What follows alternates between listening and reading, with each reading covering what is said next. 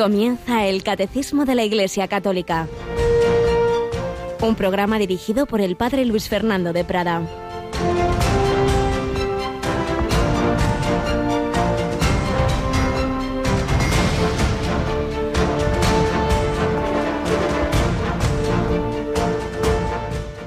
He venido a prender fuego en la tierra y cuánto deseo que ya esté ardiendo.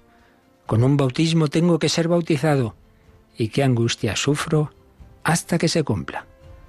Alabado sean Jesús, María y José. Muy buenos días, querida familia de Radio María. En este jueves 25 de octubre nos recoge el Evangelio de la Misa estas palabras de Jesús. He venido a prender fuego a la tierra. ¿Qué fuego es ese? El fuego que está en la Santísima Trinidad, el fuego del amor de Dios que arde en un corazón humano. Cuando el corazón de Jesús se manifiesta Santa Margarita María, parece así, un corazón con unas llamas y son el símbolo de ese amor de Dios que no tenemos y por eso el Señor lo ha venido a traer a la tierra, porque lo habíamos perdido por el pecado original y toda la cadena de, de pecados que nos invade. He venido a prender fuego a la tierra y cuánto deseo que ya esté ardiendo. Pero ¿cuál era el camino por el que Jesús iba a darnos ese fuego? Con un bautismo tengo que ser bautizado y qué angustia sufro hasta que se cumpla. El camino iba a ser darnos ese fuego que es el amor de Dios, que es el Espíritu Santo, por la redención desde la cruz. Por eso el costado de Cristo, el corazón de Cristo es traspasado por la lanza y brota sangre y agua. Hay varios símbolos del Espíritu Santo. Uno es el fuego, llamas de fuego, pero otro es el agua, el agua viva que brota de ese corazón de Cristo, es decir, la comunicación del amor de Dios nos viene porque el amor hecho carne se ha entregado por nosotros. La Iglesia apostólica de la que estamos hablando transmite ese fuego a tantos hombres, a tantos corazones vacíos, a tantos corazones sin fe, sin esperanza, sin sentido de la vida, sin alegría y que sobre todo cuando llegan los momentos difíciles, pues, pues se, se quedan desconcertados y, y piensan que para qué es esta vida. El Señor quiere darnos a todos, quiere darnos a todos ese sentido, esa esperanza y sobre todo ese amor. No vivir pues como si yo fuera al centro del mundo. Entonces vienen las guerras, las divisiones, las que también habla el Evangelio en las familias, etcétera. El fuego del amor de Cristo que se transmite, que la Iglesia transmite a través de sus sacramentos, de su palabra, de su testimonio, testimonio de sus hijos, los grandes misioneros con ese celo apostólico. Pues bien, como hemos recordado en este mes, también Radio María nació como un instrumento para transmitir ese fuego. La Virgen María, la principal colaboradora de su Hijo Jesucristo, suscita esta emisora para transmitir ese fuego. Y ese fuego necesita de muchas personas, que sean también incendiarios, incendiarios buenos, incendiarios del buen fuego, del amor de Dios, que son los voluntarios. Unos voluntarios que durante muchos años pues ha estado organizando nuestra compañera Elena Navarro, que como os hemos ido diciendo en estos días, pues está en, la UCI, en, coma, en una situación que ya solo un milagro podría salvar, pero que confiamos al Señor, a su misericordia, a la Virgen María. El Señor sabe lo que nos conviene. También nosotros pues recogemos todas vuestras vuestros momentos buenos, malos, pues nos llegan tantos testimonios de enfermedades, de muertes, de momentos de alegría y de dolor. También nosotros nos pasamos así en la fe, en la esperanza, en la confianza. Elena de la Legión de María desde jovencita, pues con ese, amor a la Virgen María ha trabajado muchos años organizando un voluntariado espléndido en Radio María. Así que tenemos hoy con nosotros de nuevo a Yolanda. Buenos días, Yoli. Muy buenos días, padre. Pues si te parece, invitamos a los oyentes a acompañar eh, rezar juntos un, Ave María a la Virgen para que, bueno, pues todo sea como lo mejor para, para, para la propia Elena, para su familia. Ella ya habían fallecido sus padres, pero si viven hermanos y otros familiares. Pues bueno, la Virgen sabe mejor que nosotros. Pero esto también es una llamada, ¿verdad? Porque los evangelios justamente de estos días nos decían lo de estad preparados, cuando menos lo penséis. Me decía ayer una persona, pero no puede ser tan joven. Bueno, en cualquier momento el Señor nos puede llamar. Así que invitamos a, nuestros oyentes pues a rezar esta Ave María y encomendamos a Elena y pedimos que todos siempre, pues eso, estemos preparados para el encuentro con el Señor. Dios te salve María, llena, eres de gracia, el Señor es contigo. Bendita tú eres entre todas las mujeres, y bendito es el fruto de tu vientre Jesús. Santa María, Madre de Dios, ruega por nosotros pecadores, ahora y en la hora de nuestra muerte. Amén. Fijaos la de veces que habremos rezado y desde luego así Elena, que rezaba el rosario todos los días, habremos dicho a la Virgen, ruega por nosotros ahora y en la hora de nuestra muerte. Siempre pensamos que será bueno, bueno, mucho más adelante. Puede ser hoy, puede ser mañana. Por eso vivamos siempre en la amistad de Dios, en la gracia de Dios. Y fijaos, en el Ave María pedimos a la Virgen que interceda por nosotros en los dos momentos más importantes, el ahora y la hora de nuestra muerte. El ahora es decir, el momento presente ¿Cuántas veces estamos pensando en el pasado, en el futuro? Tú vive ahora lo que tienes que vivir. Y luego el momento decisivo, el culmen de nuestra vida, la hora de nuestra muerte. Hay que prepararlo, no se improvisa. Muchas veces ni da tiempo, muchas veces pues eso, uno tiene un derrame, un ictus, un ataque o un accidente y ya está, no hay tiempo que, hay que preparar todo con tiempo. Hay que preparar el encuentro con el Señor, como lo iba preparando a lo largo de toda su vida Santa Teresa, que por ello, pues cuando llegó el momento final, pues no podía sino decir bellamente voy, voy por fin al encuentro de mi Señor, de mi esposo, voy a cantar eternamente sus misericordias, pero antes tuvo mucho que trabajar, que luchar, que sufrir. Vamos a recordar, a seguir recordando retazos de la vida de Santa Teresa de Jesús.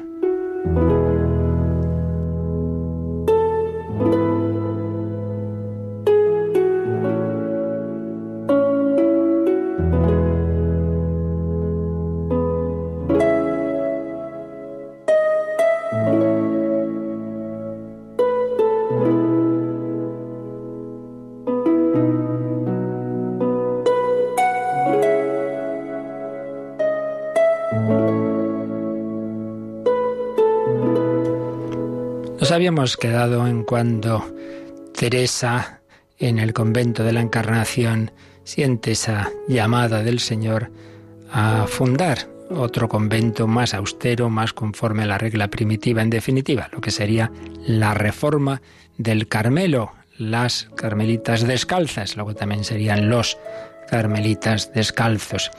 Siente esa llamada, cuando se empieza a saber todo son oposiciones, todo eso personas que la atacan, que la critican, pero si Dios lo quería, se iba a realizar. Y así nos cuenta Nicolás, Nicolás González. El primer convento fundado por Santa Teresa fue, como ya hablamos otro día, dedicado a San José. Pervive, por supuesto, hoy día, con esa denominación de San José de Ávila, también llamado el convento de las madres. Las monjas de este monasterio comenzaron a llamarse madres o hermanas. Era una novedad porque era habitual que antes, en la misma encarnación, las monjas se trataban de doña, doña Teresa o vuestra señoría. Nuestra santa hubo de fundar este convento en secreto, fue dando los pasos de una manera muy secreta, porque tenía en contra a toda la ciudad, a todos los superiores de la orden, desde la priora de la encarnación al fraile provincial. Pero, como Dios lo quería, dispuso los acontecimientos de manera que la santa pudo realizar su obra directamente sin faltar a la obediencia, claro. No faltaría más para que fuese verdad su convencimiento de que el amor de Dios y la fe hacen posible lo que por razón natural no lo es. Así escribía Santa Teresa en la obra, en su obra así, las fundaciones. El amor hace nuevas todas las cosas. Y es que el provincial le, le mandó en 1562 fuera a Toledo. ¿A qué? A consolar a una viuda, doña Luisa de la Cerda, una de las señoras principales del reino. Y allí tuvo la oportunidad, ahí están los caminos de la providencia, de tratar con personas importantes que la apoyaron decisivamente.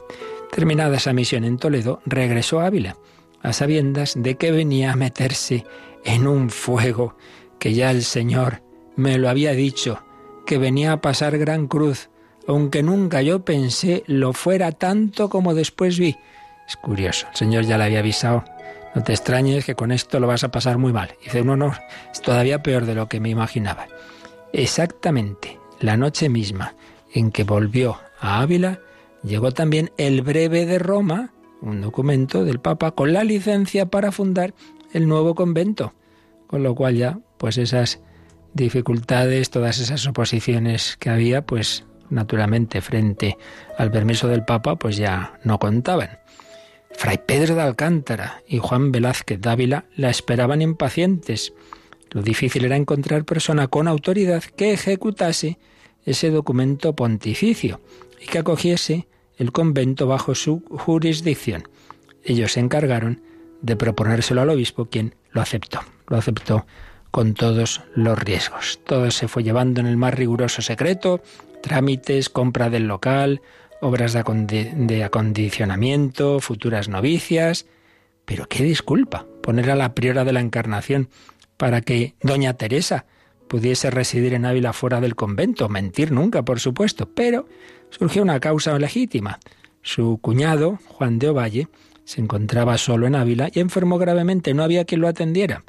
Así que nuestra monja consiguió permiso para cuidarlo y de este modo pudo prolongar su estancia fuera del convento de la Encarnación sin infundir sospechas para preparar la nueva casa conventual, la misma en la que convalecía su cuñado. Fijaos, los caminos de Dios, cuando Él quiere algo, se realiza por difícil que sea. Deprisa, urgiendo a todas horas a los albañiles y carpinteros, que entonces como ahora pues se suelen retrasar, porque se jugaba el todo en la brevedad por muchas causas, y la una era porque cada hora temía me habían de mandar ir al monasterio de origen.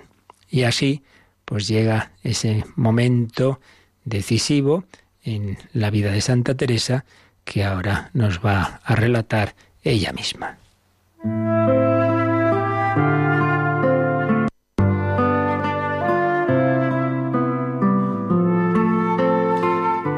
Todo concertado fue el Señor servido que, día de San Bartolomé, tomaron hábito algunas, y se puso el Santísimo Sacramento, y con toda autoridad y fuerza quedó hecho nuestro monasterio del glorioso Padre nuestro San José, año de 1562. Estuve yo a darles el hábito y otras dos monjas de nuestra casa misma que acertaron a estar fuera. Eran las primeras horas de la mañana del 24 de agosto de 1562. Concluidos esos actos de inauguración, Madre Teresa de Jesús se retiró a su celda, dando por bien empleados tantos años de trámites, dificultades e incomprensiones. Por unos minutos se sintió muy mal, como la mujer más desgraciada del mundo, cuando se vio sola en su celda, sentada en el suelo, empezó a tener miedo y a preguntarse, ¿habrá sido mal hecho lo que he hecho? ¿Habré desobedecido? Contra el provincial estarán contentas las que aquí vengan a vivir en esta austeridad, en esta estrechura, y si algún día les falta de comer, y si mi priora no me deja residir en esta casa, ¿quién me mandaría meterme en estos líos, teniendo yo mi monasterio y pudiendo vivir allí en paz? Así imagina las reflexiones de Teresa, el autor de esta obrita, Nicolás González. Así imagina, y seguramente algo así pasaría por la cabeza de esta mujer. Fue un mal rato. Estaba, esto sí lo escribe ella, estaba con una congoja como quien está en la agonía de muerte. De que me vi así, fuime a ver al Santísimo Sacramento. ¿Qué es lo que tenemos que hacer cuando estamos en momentos de oscuridad? Pues acudir al Señor, claro, y para eso se ha quedado en el sagrario. Fuime a ver al Santísimo Sacramento y la tentación se disipó al instante. Al fin, haciéndome gran fuerza, prometí delante del Santísimo Sacramento de hacer todo lo que pudiese para tener licencia y venirme a esta casa y prometer clausura. En un instante huyó el demonio y me dejó sosegada y contenta, y lo quedé, y lo he estado siempre, y todo lo que en esta casa se guarda de encerramiento y penitencia y lo demás se me hace en extremo suave y poco. El contento es tan grandísimo que pienso yo algunas veces que pudiera escoger en la tierra que fuera más sabroso. Pues ya veis, le pasó algo parecido a como cuando de jovencita siguió su vocación y entró en la encarnación. Le costó mucho, le costó dejar a su padre, que no, no quería darle el permiso, pero al poco tiempo de estar en el convento ya estaba tan feliz. Pues también tiene ese mal momento, esos, esas dudas, si se habrá equivocado, era el demonio que estaba intentando, pero con ese ratito de oración el Señor levantó esa noche y la luz de la gracia divina la hizo estar muy tranquila, muy feliz, con ese grandísimo, grandísimo contento. Teresa de Jesús usa esos adjetivos, pues sí, cuando hacemos la voluntad de Dios, aunque lo pasemos mal a veces, aunque nos cueste, al final ahí está nuestra paz, alegría y felicidad. Pues pedimos a la Santa que nos ayude también a nosotros a cumplir siempre la voluntad de Dios.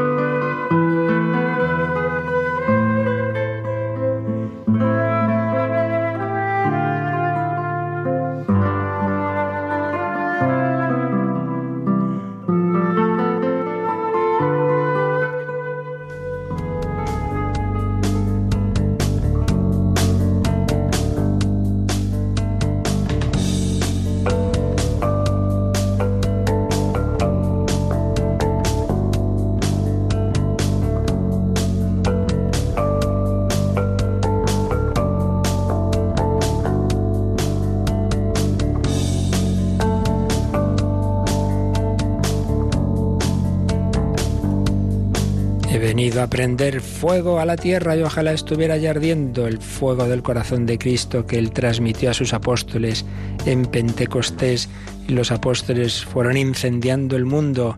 Ese fuego llegó a España. Dieciséis siglos después, Teresa de Jesús recibía ese fuego que la llevaba a iniciar esa reforma del Carmelo que luego se iría extendiendo por España y por tantos otros lugares del mundo. Sí, pero todo había empezado en un sígueme, en una llamada de Jesús a aquellos hombres rudos, duros de mollera, muchas veces egoístas, pero el Señor fue trabajando esas almas, esos corazones, edificó una iglesia en la que Él es realmente el que está, el que la lleva, es su cabeza, sí, pero se sirve de los instrumentos humanos, de nuestra debilidad, de nuestra fragilidad, incluso permitiendo tantas veces nuestro pecado. Por eso, el primer papa, la piedra, Pedro, no deja de ser Simón que negó al Señor, como para enseñarnos ya desde el principio que no debemos escandalizarnos de la debilidad de los hombres de la Iglesia. Lo importante es que a través de ellos yo recibo al Señor, su palabra, su pastoreo, su presencia, su perdón. Jesucristo ha edificado una iglesia con hombres, no con ángeles, y no quiere un hilo directo, sino que sí, por supuesto, nos comuniquemos con Él, pero en esa familia, no en plan individualista. Pues es lo que estamos viendo.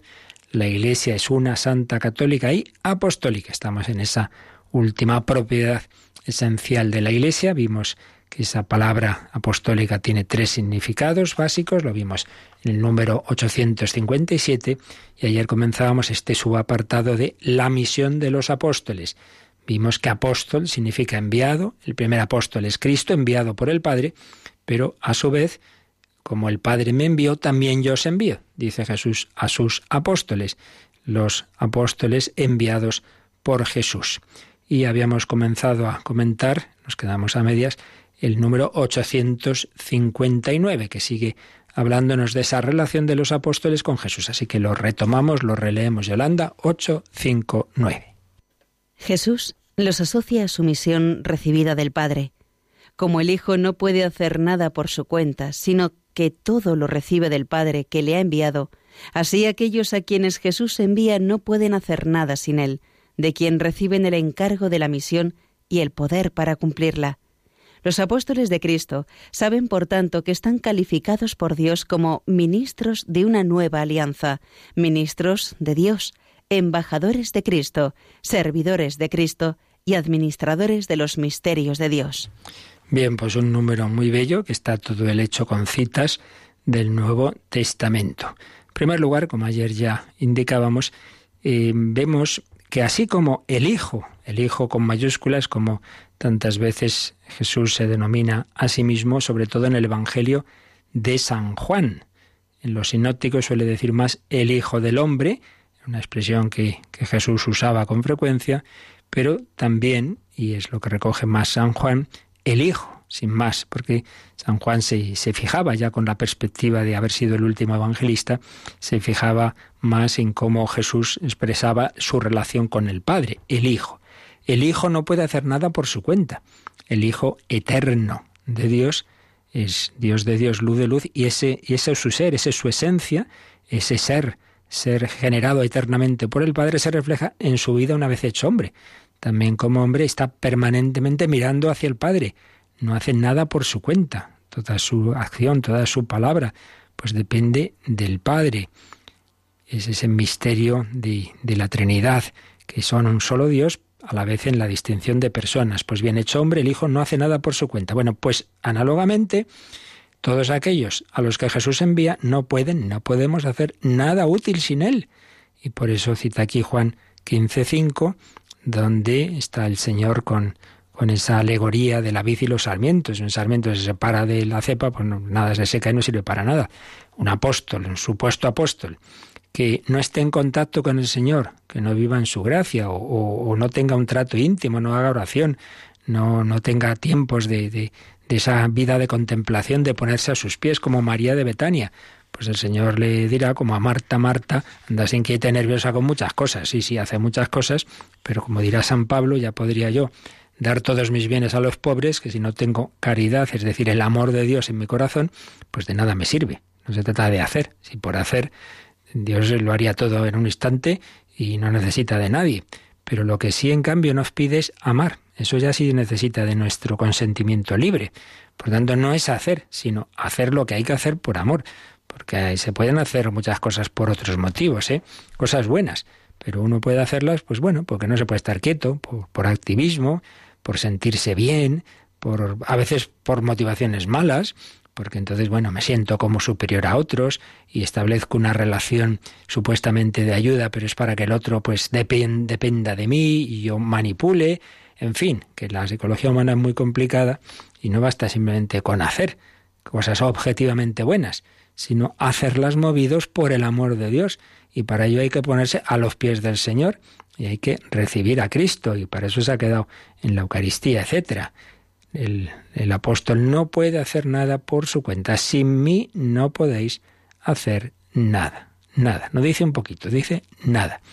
Y sigue diciendo una frase muy importante. Dice que los apóstoles reciben, reciben del Señor el encargo de la misión y el poder para cumplirla. Lo hemos dicho muchas veces ayer también lo comentábamos, uno no se puede meter en una tarea de la iglesia porque a él le parezca. Yo he decidido ser cura. Bueno, tú decidirás lo que te dé la gana, pero lo que hay que ver es discernir si Dios te llama y Dios lo discierne a través de la iglesia. Entonces, si los superiores te dicen que no, pues hijo, no, no te encabezones, que ya conozco yo más de un caso y también en la vida religiosa, ¿no? Pues chicas empeñadas, no, pues, pues yo tengo que ser, pues se te han dicho que no.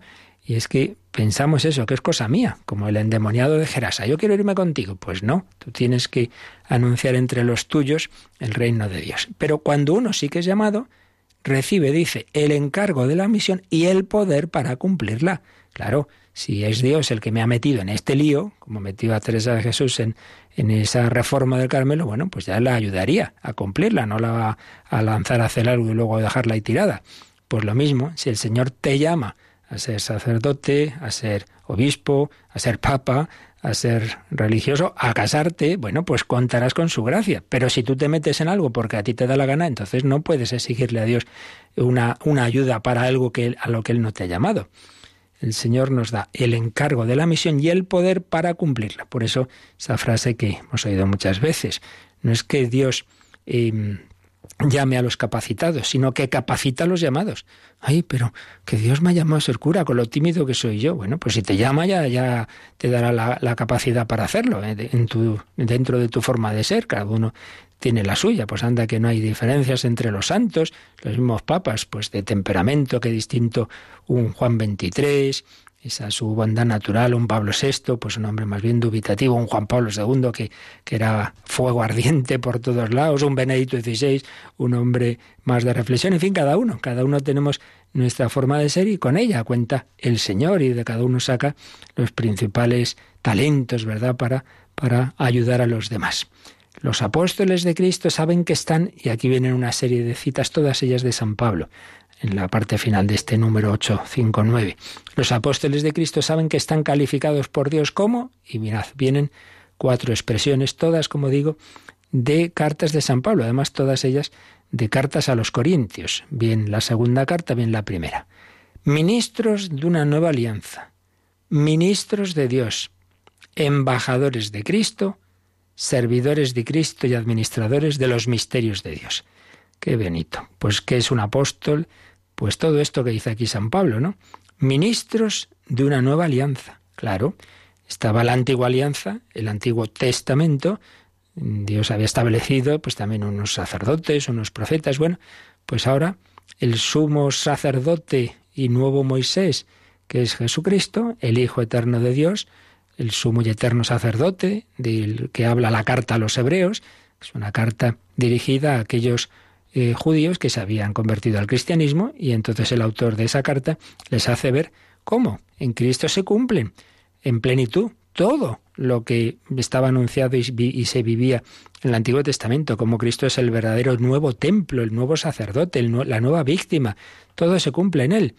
Y también, pues, ese, sumo sacerdote escoge personas que le hacen presente a él y hacen presente el sacrificio único.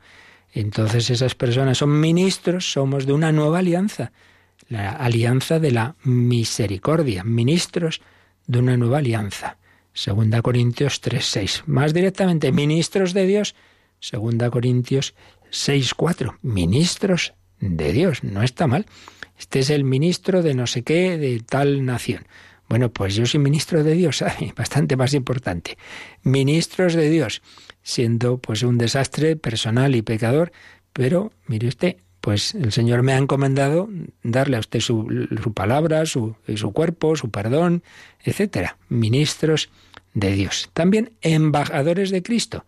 Llega el embajador de no sé qué país, presenta las credenciales. Bueno, pues llega Francisco Javier allí al extremo oriente y usted de parte de quien viene, de Jesucristo, del Dios que ha bajado del cielo a la tierra. Embajadores de Cristo. Y todo esto es para qué importantes somos, no, servidores de Cristo, servidores. San Pablo también dirá en muchas ocasiones, siervo de Cristo, soy siervo de Cristo, servidores de Cristo y administradores de los misterios de Dios. Administrador, no soy dueño. Yo no puedo decirle a uno, no, pues no me da la gana de confesarte, ala, te quedas con tus pecados, hombre, ¿y por qué? No puedo salvo claro, que vea que no esté arrepentido, etcétera, pero yo no puedo, yo no soy dueño de la gracia divina. Y si una persona está dispuesta, pues evidentemente la tengo que dar la gracia a través de los sacramentos. Soy administrador de algo que no es mío. Servidores de Cristo y administradores de los misterios de Dios. Muchas veces, pues el sacerdote puede tener un momento de debilidad, de, de crisis, de identidad. ¿Y yo qué hago en este mundo? Pues mira, es que has recibido lo, más grande, ¿no? Ser presencia de, de, Jesucristo. Un Cristo que ciertamente nuestro mundo occidental hoy es muy rechazado, la cristofobia, tantos sitios perseguido. Bueno, pues lo que ocurrió al Maestro nos ocurre a nosotros. Pero eso no quita que has recibido una vocación absolutamente extraordinaria y divina. Además, fijaos una cosa, y esto no solo para el sacerdote, sino para todo eh, cristiano que colabora en la obra de la redención todas las llamadas y todas las tareas son necesarias porque Dios quiere que construyamos su reino en este mundo. Pero es verdad que aquel que es llamado a ser médico y que hace una tarea estupenda y que todos valoramos mucho, sí, pero antes o después esa persona a la que el médico cura hoy, pero mañana se acabará muriendo. Y ese arquitecto que hace una casa estupenda y también una iglesia, pues también se acabará cayendo. Y todo lo demás, ¿qué es lo que quedará para siempre? La labor que Dios hace en las almas a través de sus apóstoles. Esa persona que se acercó a Dios, que se convirtió, que vive en su amistad y, que para ello has colaborado tú en ello, eso sí que va a durar para siempre. Esa casa ya no se caerá en el cielo, ¿eh? Eso ya es para toda la eternidad. Y esa salud del alma es para toda la eternidad, la del cuerpo Antes o después, pues nos vence la muerte. Pero la del alma, esa es para siempre. Por eso demos gracias a Dios que nos asocia a su tarea, cada uno en su vocación, de una manera distinta, el sacerdocio, el presbítero, el obispo, etcétera, el religioso y el laico, pero todos asociados conforme a nuestra vocación a la tarea apostólica. Y esto empezó, como decíamos antes, en un día en que Jesús dijo a unos hombres, ven y sígueme. Vamos a renovar nuestro asombro por esa llamada que el Señor les hizo a ellos y nos hace a cada uno de nosotros conforme a nuestra propia vocación.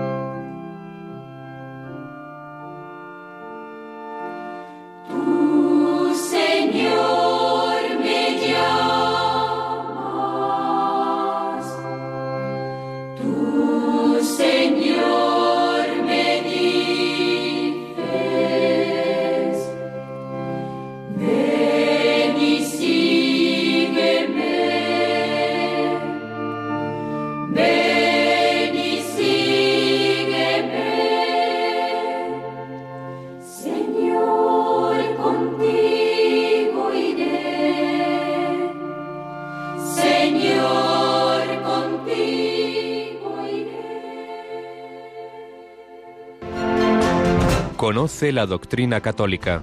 Escucha el catecismo de martes a jueves de 8 a 9 de la mañana y los sábados a la misma hora profundizamos en los temas tratados en el programa En torno al catecismo. Ven y sígueme. Jesús llama a cada apóstol, nos llama a nosotros y estábamos viendo cómo el apóstol es ministro de una nueva alianza, ministro de Dios, embajador de Cristo y servidor. Y este aspecto de servidor, el Catecismo va a desarrollarlo un poco más adelante y nos dice aquí en número marginal que podemos ya echar un ojo a ese otro número que, como digo, veremos después, pero bueno, vamos a leer ya este número 876. El carácter de servicio del ministerio eclesial está intrínsecamente ligado a la naturaleza sacramental. En efecto, enteramente dependiente de Cristo que da misión y autoridad, los ministros son verdaderamente siervos de Cristo, a imagen de Cristo que libremente ha tomado por nosotros la forma de siervo. Como la palabra y la gracia de la cual son ministros no son de ellos, sino de Cristo que se les ha confiado para los otros, ellos se harán libremente siervos de todos. Pues ya veis, eh, aquí insiste en eso que os decía antes. El, el ministro de Dios, no por tener esa esa dignidad tan grande tiene que creerse que eso es cosa suya. No, no, no. Tú personalmente, pues como cualquier otro, pero has sido llamado a esta tarea como siervo, es decir, el, si el propio Hijo Eterno de Dios, hecho hombre, quiso hacerse siervo y se puso a lavar los pies a los apóstoles, hombre, pues no empiece usted, oiga, como yo soy aquí el párroco, hago lo que me da la gana. Pues no, lo que le da la gana no. Tiene que hacer lo que Dios le inspire y con su gracia, pues ponerse al servicio de los demás. Por eso, carácter de servicio del ministerio eclesial es, algo mm, totalmente, digamos, esencial a esa vocación, a esa tarea. Porque nos sigue diciendo el catecismo que la tarea del, del, ministro es absolutamente dependiente de Cristo. Claro, es Él el que te llama, es Él el que te da esos poderes. Bueno, pues entonces tienes que hacer lo que Él te diga. Es como si pues eso, un, un, jefe de Estado nombra a uno embajador y bueno, pues tiene que ir a tal país y decir esto. Y va al país y dice otra cosa. Oiga, que usted simplemente está enviado para representar a su gobierno, no para dar sus propias ideas.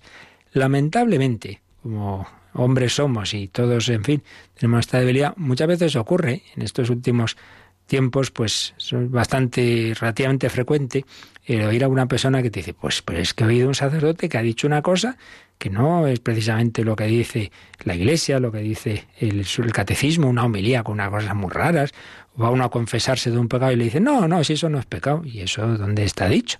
Esto es, claro, es una tomadura de pelo. Si yo voy a, a un concesionario de una determinada marca de coches y, el que está ahí me dice, no, la verdad es que estos coches nuestros son muy malos, vaya usted, cómprese mejor otro. Y diría, bueno, pero, pero aquí qué, qué manera de, aquí cómo contratan aquí a la gente, ¿no?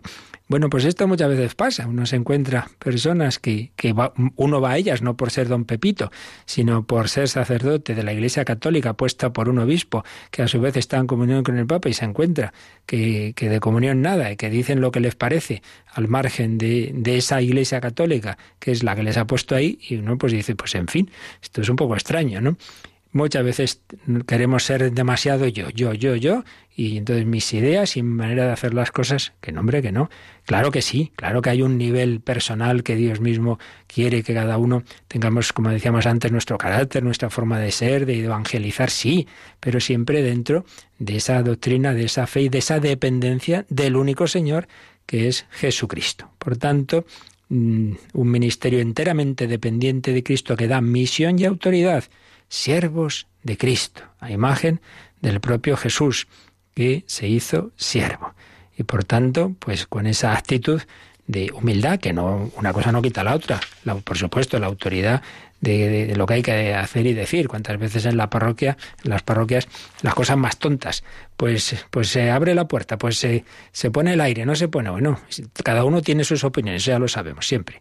Entonces, evidentemente, el que tiene que acabar decidiendo es quien tiene la autoridad en esas cosas tontas y en las no tontas, como son los sacramentos, etcétera. Pero a su vez, es una autoridad no en plan porque a mí me parece lo que para mí sea más cómodo, sino el para el servicio de, las personas, que es para lo que a ti te ha puesto allí la Iglesia. Bien, pues esto es lo esencial que, que nos dice el catecismo sobre ese, esa vocación apostólica. Pero dentro todavía de este apartadito tenemos otro número que va a distinguir qué es lo que fue, digamos, como específico de aquellos primeros apóstoles y qué es, en cambio, lo que mm, se sigue transmitiendo a sus sucesores. Y para ello, Yolanda, leemos el número 860. En el encargo dado a los apóstoles hay un aspecto intransmisible, ser los testigos elegidos de la resurrección del Señor y los fundamentos de la Iglesia. Pero hay también un aspecto permanente de su misión. Cristo les ha prometido permanecer con ellos hasta el fin de los tiempos.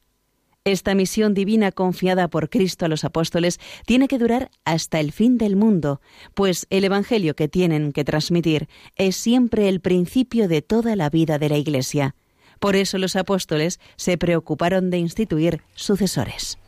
Bien, pues en este número, como veis, se distinguen dos aspectos de la vocación de los primeros apóstoles. Hay un aspecto que eso fue solo para ellos, que fue solo para su vida. Claro, solo ellos fueron testigos de la vida pública y de la resurrección de Cristo. A ellos que le habían conocido en la vida pública, incluso alguno, pues le había visto los sufrimientos de la pasión, como San Juan al pie de la cruz, solo ellos van a ser a su vez los testigos de ese resucitado, van a ver esas llagas de Cristo glorioso y resucitado y van a decir, ah, sí, sí, este es con el que hemos convivido. Eso desde luego pues no le pasa a los obispos de ahora, evidentemente. Eso es algo intransmisible. Ellos fueron esos testigos elegidos de la resurrección del Señor después de haber comido y bebido con él, como dirá San Pedro en alguno de sus discursos. Son los fundamentos de la Iglesia. Eso es algo solo de ellos. Pero hay también un aspecto permanente de su misión. Claro,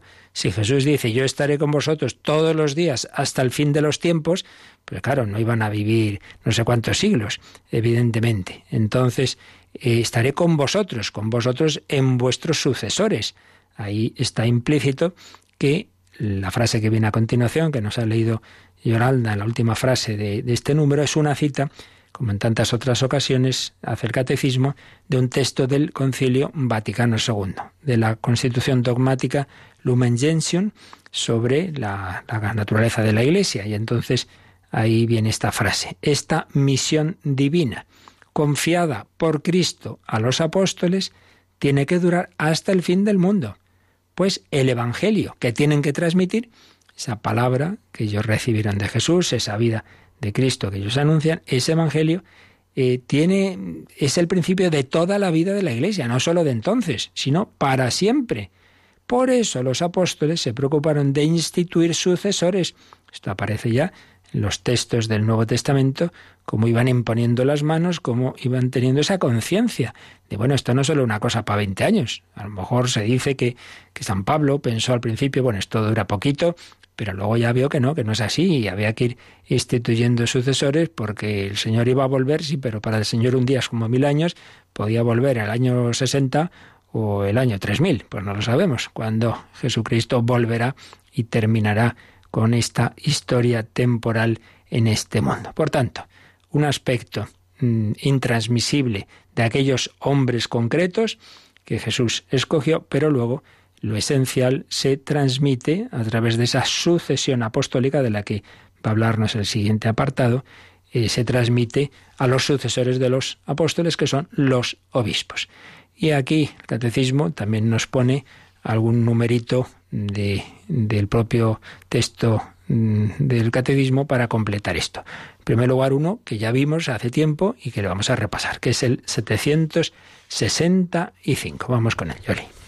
El Señor Jesús dotó a su comunidad de una estructura que permanecerá hasta la plena consumación del reino. Ante todo está la elección de los doce con Pedro como su cabeza. Puesto que representan a las doce tribus de Israel, ellos son los cimientos de la nueva Jerusalén. Los doce y los otros discípulos participan en la misión de Cristo, en su poder y también en su suerte. Con todos estos actos, Cristo prepara y edifica su iglesia. Pues aquí ya lo vimos en ese momento, como esa estructura básica, que aparentemente era una cosa muy sencillita, que había dentro de todos los discípulos, todos los seguidores de Cristo, había un grupo más cercano de discípulos, donde también había mujeres, pero a su vez había otro grupito muy, muy, muy cercano, que convivían con Jesús, que dormían muchas veces al raso, ahí donde les pillara, que son los doce apóstoles. Es una, un grupito eh, reducido, pero a su vez a su vez, el Señor pone mm, en, ellos una piedra, una cabeza, que es Pedro. Una organización muy básica, pues como círculos concéntricos, las grandes muchedumbres que le siguen, grupo de discípulos más cercano, por ejemplo, cuando se habla de 72, y luego los doce, pero a su vez uno de ellos como, como cabeza, que es Pedro. Pues bien, esto el Señor va, en sus palabras ya se va viendo, esto no era una cosa solo para los dos, tres años de vida pública, ¿no? Tú eres Pedro, sobre esta piedra edificaré mi iglesia, las puertas del infierno no podrán contra ella. Está hablando de algo para toda la historia. Son los cimientos de la nueva Jerusalén. Y esos hombres participan en la misión de Cristo, en su poder y en su suerte. Si a mí me han escuchado, a vosotros os escucharán. Si a mí me han perseguido, a vosotros os perseguirán. Recibid el Espíritu Santo a quienes perdonéis los pecados, les quedan perdonados, como el Padre me envió, así os envío yo. En fin, todos esos textos en donde se manifiesta cómo el Señor Jesús va a actuar en la historia a través de ellos. Y otro número que nos pone el catecismo, en este caso está mucho más adelante, pero mm, es cuando veamos la segunda parte del catecismo, es la liturgia. Y la liturgia, ante todo, está basada, como sabemos, en los siete sacramentos. ¿Cuál es el sacramento a través del cual se comunican esos poderes eh, que los que son transmisibles de los apóstoles? Pues obviamente es el sacramento del orden. El sacramento del orden tiene tres grados. La plenitud del sacerdocio es la que se da en el grado supremo, que es el episcopado sacerdote con todos sus poderes es el obispo. Pero luego están, estamos los colaboradores del obispo, que son los presbíteros. Y luego ya, a otro nivel, están los diáconos. Todo ello se comunica a través del sacramento del orden. Por eso, aquí el catecismo ya nos dice, esto ya lo veremos más adelante cuando lleguemos a ese sacramento. Y precisamente empezará a tratar el catecismo, el sacramento del orden, en el número que aquí nos cita, y que simplemente eso para que lo tengamos en cuenta de que esto ya se verá. Pero bueno, vamos a leer ese número 1536.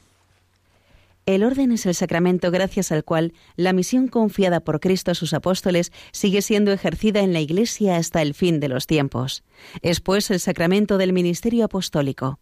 Comprende tres grados, el episcopado, el presbiterado y el diaconado. Pues esto es como empieza, empezará eh, el tratamiento del sacramento del orden, como digo, en la segunda parte del catecismo. Una y otra vez, lo hemos dicho mil veces, pero yo noto que muchas veces se nos olvida, la doctrina católica, que está resumida en el catecismo, es como una mesa con cuatro patas, y tienen que estar las cuatro.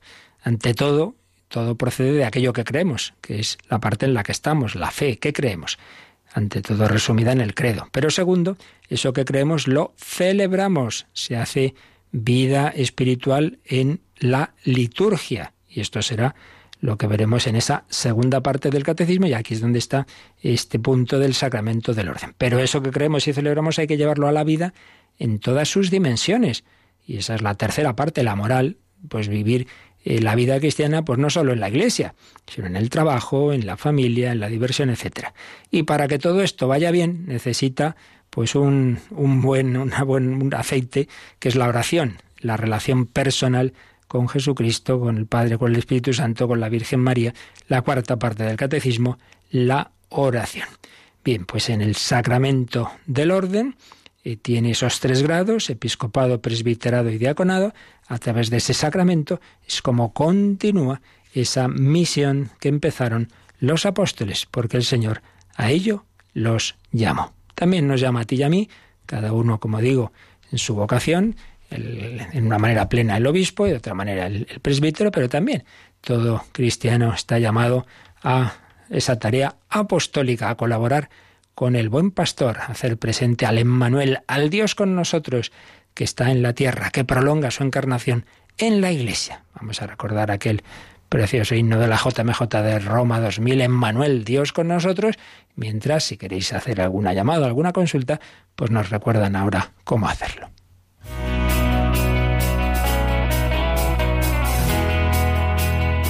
Participa en el programa con tus preguntas y dudas. Llama al 91005 9419. 91005 9419. También puedes escribir un mail a catecismo arroba radiomaria.es.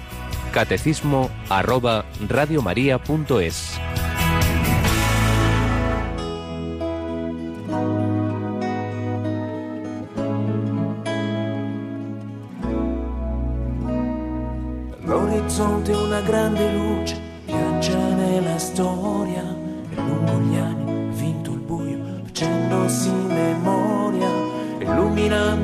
nostra vita, chiaro ci rivela che non si vive se non si cerca la verità.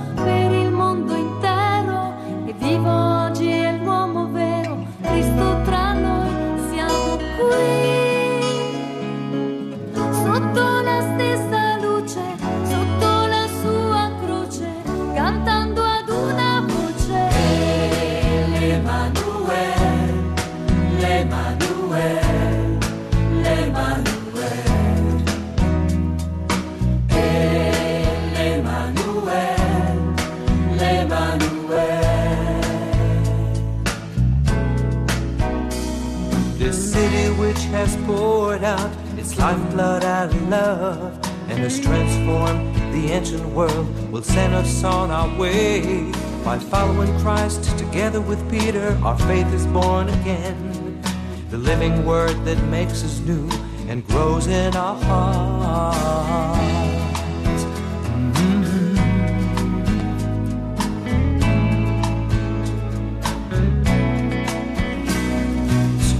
Grand que Dieu nous a fait, le Christ, son Fils unique, l'humanité renouvelée, par lui est sauvée. Il est vrai homme. En todas las lenguas, Manuel, el Dios con nosotros, quiere llegar a todos los hombres de todos los lugares. Emmanuel, Dios con nosotros. Bueno, Yolanda, tenemos consultas de hoy o de acumuladas de otros días. Sí, eh, a ver, José de Tenerife nos pregunta por qué no hay referencia de la Santísima Trinidad en el Antiguo Testamento. Ajá, bueno, obviamente eso con calma lo explicamos en su momento, en cuando vimos, claro, la Santísima Trinidad y todas esas catequesis que tenéis en el podcast de Radio María y también en esas recopilaciones que hacemos. Pero así en dos palabras diría dos cosas. Una, bueno, ya hemos dicho muchas veces que la revelación de Dios es progresiva, es como cuando se da catequesis, pues obviamente no le dices al niño de nueve años lo que le puedes explicar al de veinte o al que está a los que estudiamos teología, sino que Dios va enseñando. Entonces, era muy importante, muy importante en esa revelación de Dios que ante todo el pueblo de Israel en esa primera etapa que llamamos Antiguo Testamento le quedara claro que hay un solo Dios. Es un milagro, se dice, un milagro histórico que rodeado por pueblos de mucha cultura, pero que tenían una concepción politeísta, sin embargo Israel tiene la concepción monoteísta, solo hay un Dios creador. Y eso era lo principal que Dios quería asentar en ese pueblo. Escucha Israel, el Señor tu Dios es el único Dios, amarás al Señor tu Dios. Eso era lo principal. Asentado eso, cuando eso ya estaba asentado, ya llegaba el momento de hacer ver que ese único Dios a su vez es familia de tres personas, que no quita ese monoteísmo. Entonces, en primer lugar, por una razón, como en la moral y como en todo, ¿no? Que Dios va mm, haciendo su obra progresivamente. El Hijo de Dios no se encarna al principio de la historia, se encarna cuando todo está preparado. Eso es la principal razón. Ahora, también hay que decir, y esto no lo puedo desarrollar ahora, ya lo vimos en su momento, que sí que hay anticipos de la Santísima Trinidad, que hay una serie, está cuando se habla de la sabiduría de Dios, realmente esa sabiduría era el verbo, era el logos, cuando se habla del Espíritu de Yahvé, era el Espíritu Santo, incluso el ángel de Yahvé, que aparece muchas veces, pues uno se da cuenta que en el fondo es esa manifestación de Dios que iba a ser luego Jesucristo. Básicamente esas son las dos cosas que podemos decir. ¿Qué más? Y también nos ha llamado José Luis de Cáceres y bueno, pues eh, haciendo un comentario sobre las eh, el hecho de, echar a endemoniados. Decía, antiguamente se podían equivocar y en lugar de endemoniados, eh, pues que fueran otras enfermedades como Parkinson o ataques epilépticos. Bien, aquí este es un tema que también en su momento vimos cuando hablamos del demonio, y es que es verdad que evidentemente la, psiquiatría ha avanzado mucho y hay cosas que a lo mejor en otros tiempos se podían achacar al demonio que sabemos que son una enfermedad. Sí, pero ojo, ojo. En primer lugar, no es verdad, esto muchas veces se ha dicho, que, que, en la historia de la Iglesia, los santos padres, etcétera, enseguida todo dijeran que eran del demonio. Que va, eran muy listos. Sabían, aunque no supieran las cosas que sabe la psiquiatría actual, sabían muy bien que hay enfermedades mentales, lo tenían muy claro. Y entonces eh, siempre se ha dicho, un, determinado fenómeno puede ser por una causa orgánica, por una causa de, eso, de tipo propiamente enfermedad, pero también puede ser por una influencia diabólica. Y pueden ser las dos cosas también, ¿eh? Que claro, esto complica el tema. El demonio es muy listo y entonces puede servirse también de una persona con una determinada enfermedad y que aunque esté la enfermedad también está su acción. Entonces, para eso, para eso, claro, por supuesto, nuestro Señor Jesucristo, pues evidentemente sabía muy bien en cada caso si era una cosa, la otra o las dos. Pero luego la, la Iglesia es muy prudente y por eso cuando llega una situación de, una persona que da unos signos de quizá pues influencia diabólica, normalmente lo que se hace es, bueno, primero que haya un juicio del médico. Si el médico ya dice y el psiquiatra dice, pues mire, aquí hay algo que a mí se me escapa, entonces ya hay que pensar, pues, pues no solo es Parkinson, epilepsia o no sé, o, o tal enfermedad psiquiátrica, una psicosis, una paranoia, no, no, aquí hay algo más. Por tanto, en efecto, que pueden confundirse las cosas, sí, pero no seamos fáciles a creer, no, es que antes siempre pensaban que todo era el demonio. Primero no lo pensaban, porque ya digo, hay estudios muy interesantes de cómo los santos padres de la Iglesia ya eran conscientes de que existen este tipo de, enfermedades y que, y, no digamos Santo Tomás de Aquino, lo tiene muy claro, que hay cosas que realmente son enfermedades, pero eh, hay que, siempre se ha dicho, bueno, hay que ver en cada caso, ¿verdad? Pero eso no nos lleve al extremo contrario, todo es enfermedad y el demonio no actúa, pues no es verdad. Y así lo han señalado los papas, así bajo Pablo VI un documento muy interesante de, eh, de la Coración de la Fe sobre, sobre este tema del demonio. El Papa Francisco habla un montón. En fin, que no seamos tan fáciles tampoco a, achacarlo todo a enfermedad. Muy bien, pues ya seguiremos con otros correos que teníamos por aquí pendientes. Y de nuevo, pues pedimos vuestra oración, enviamos esta bendición a esta compañera Elena y, y, a toda su familia y a todos vosotros para que viváis, vivamos este día de octubre con la Virgen María, eh, en este final del mes del Rosario, y que la Virgen nos lleve al Señor. La bendición de Dios Todopoderoso, Padre, Hijo y Espíritu Santo, descienda sobre vosotros. Alabado sea Jesucristo.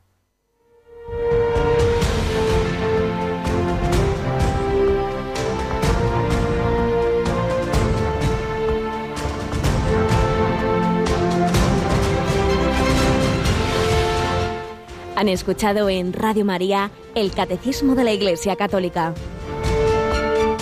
Un programa dirigido por el Padre Luis Fernando de Prada.